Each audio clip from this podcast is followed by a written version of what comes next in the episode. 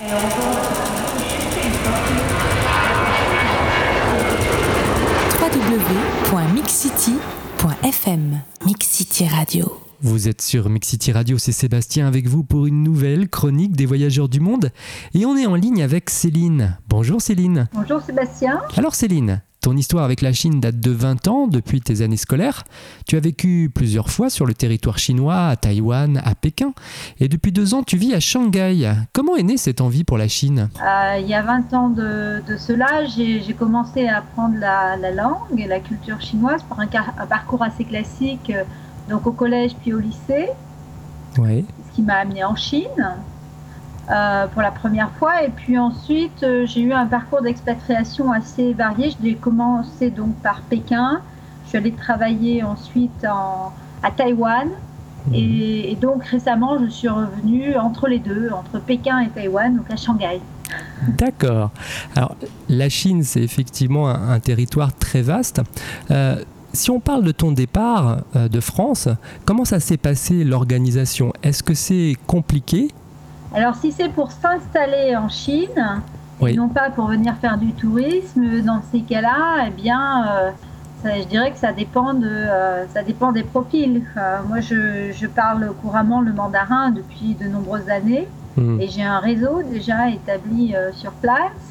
Donc mon, mon, expatriation à Shanghai a été euh, facilitée par, euh, par ce réseau et ses connaissances. Euh, la, question du réseau, du réseau social est importante partout dans le monde, mais elle est encore plus en Chine. Hmm. Car si on n'a pas de réseau, on ne peut rien faire. Donc ici, c'est vraiment très très très important. depuis 20 ans, j'ai noué tout un réseau de connaissances et quand je suis arrivée ici, j'avais des connaissances que je connaissais en direct, et puis il y a également des personnes que j'ai rencontrées par amis interposés qui ont soit vécu à Shanghai, soit ont des amis à Shanghai. D'accord. Et ça, a commencé comme ça en fait. Hein. D'accord. Est-ce qu'il y a des choses quand même qui sur place t'ont surprise?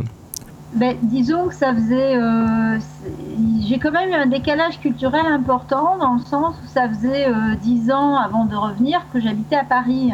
Ouais. Donc, euh, bon, je m'étais largement acclimatée donc à la, à, la France et à la culture parisienne, on va dire en particulier, parce que c'est pas ma, ma région d'origine.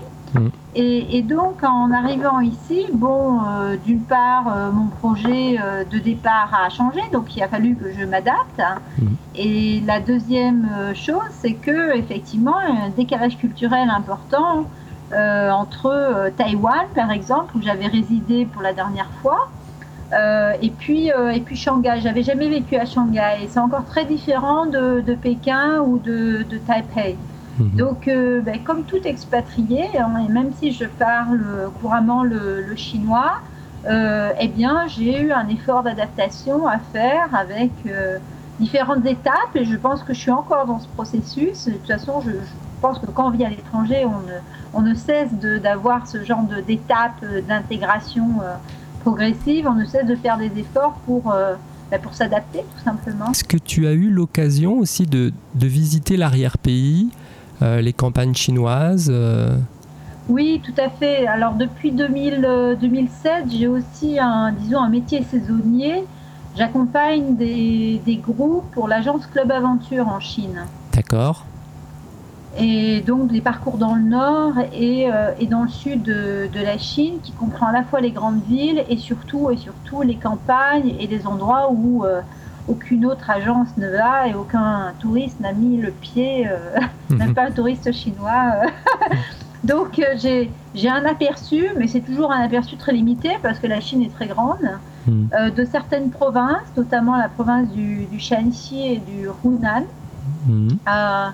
Et, voilà, mais c'est vrai que c'est très différent, il y a un contrat très important entre entre les, villes et les campagnes en Chine, hein, ça c'est évident. Euh, bien par exemple, euh, ici à Shanghai, mais dans les, dans les villes même, il y a des contrastes très importants entre les gens, c'est ça qui est extraordinaire. À, Shanghai, il y a de plus en plus de Lamborghini et de Porsche, par exemple. Il y a déjà il y a le club euh, des Lamborghini et des Porsche qui s'est créé déjà depuis quelques années.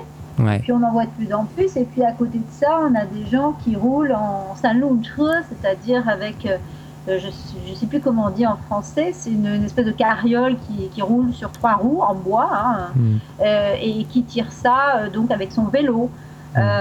Et, dessus, il y a un chargement, par exemple, ça peut être des, bouteilles de plastique recyclées ou du papier. Et, ce contraste-là entre, entre des gens très très riches et des gens ben, finalement très très pauvres, euh, eh bien, on le retrouve aussi bien dans les villes que dans les campagnes. Mais dans les campagnes, les gens très très riches, pas forcément des businessmen, hein, c'est surtout des gens du gouvernement en fait. Madame, Monsieur, nous vous rappelons que ce vol est non fumeur et vous informons que l'utilisation... www.mixcity.fm Mixcity Radio. Comment ça se passe quand on est française et qu'on vit en Chine? Est-ce qu'il y a des barrières euh, administratives, culturelles? Est-ce qu'on t'a empêché de faire des choses que tu aimerais faire là-bas? Je pense que ça dépend à quel niveau on est dans la société. Euh, si par exemple on est à la direction d'une joint venture ici, on va forcément avoir des relations directes avec euh, au moins le gouvernement local mhm. euh, et être confronté à, certains éléments. Mais bon, au quotidien, je dirais que ce sont des choses qu'on ne ressent pas vraiment. D'accord. évidemment, quand on parle bien la langue et qu'on comprend ce qui se dit, par exemple à la télé, moi je, je je regarde aussi les médias français online hmm. euh, et je compare évidemment et je sais bien qu'il y a une partie des choses qui ne se disent pas ici et qui se disent ailleurs. Bon, mais ça ça n'empêche pas, je dirais, de, vivre au quotidien. Quoi. Hmm, je comprends. C'est pas, pas un grand poids. Le poids le plus important, à mon avis, c'est celui de la, la censure Internet, hmm. euh, parce qu'il faut un petit logiciel pour passer la fameuse euh, grande muraille électronique de Chine. Quel conseil tu donnerais aux internautes? Quel endroit tu leur conseillerais de visiter en Chine pour une première visite? Euh, bah, Alors là, je suis assez bien placée pour le dire puisque je, suis guide l'été également. Hein. donc, euh, je pense qu'il faut, il faut à la fois voir les villes et les campagnes parce que c'est un pays de contraste et c'est un, grand pays. Et puis, il y a également, si c'est pour la première fois, je dirais un parcours assez classique, ce serait... Euh, sais pas, Pékin, euh, Pékin, Shanghai, Canton pour les grandes villes de la côte euh, est de la Chine. Et puis pour ce qui est de l'intérieur des, euh, des terres, il y a la province du Shaanxi, avec notamment les grottes de Yunkang qui sont magnifiques, des sculptures bouddhiques. Pingyao, une ville qui a 2500 ans d'âge. Xi'an, qui était ville impériale pendant très longtemps et qui est un vrai trésor, notamment avec l'armée enterrée du premier empereur. Euh, et puis euh, qui se trouve sur la route, l'ancienne route de la soie. Donc là, c'est très intéressant. Et puis également tout ce qui est euh, province, province du Guangxi avec les fameuses montagnes en pain de, sucre, non très loin de la fameuse ville qu'on appelle Guilin ou Yangshuo. Et là aussi, c'est un autre, encore un autre visage de la Chine et qui est vraiment très, très, très beau. Et pour finir, je dirais le Sichuanbana, au Yunnan, euh, là où se trouvent la plupart des ethnies euh, non Han, donc non chinoises, et qui donne encore un, effet de contraste par rapport à, ce qui, peut se voir ou se vivre sur la côte est de la Chine. Eh bien, écoute, je crois que c'est un panorama complet de quelqu'un qui connaît bien, bien le pays où, il vit.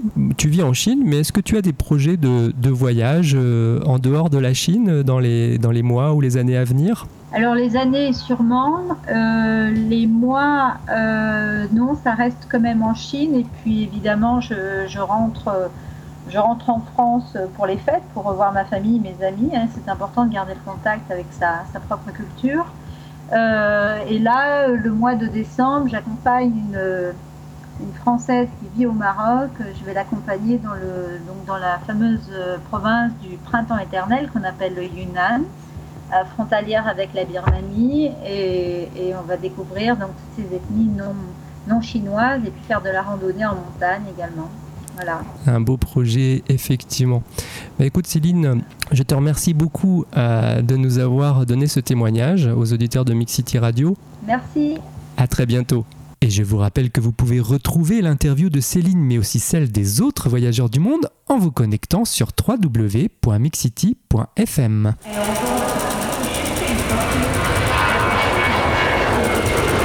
www.mixcity.fm Mix City Radio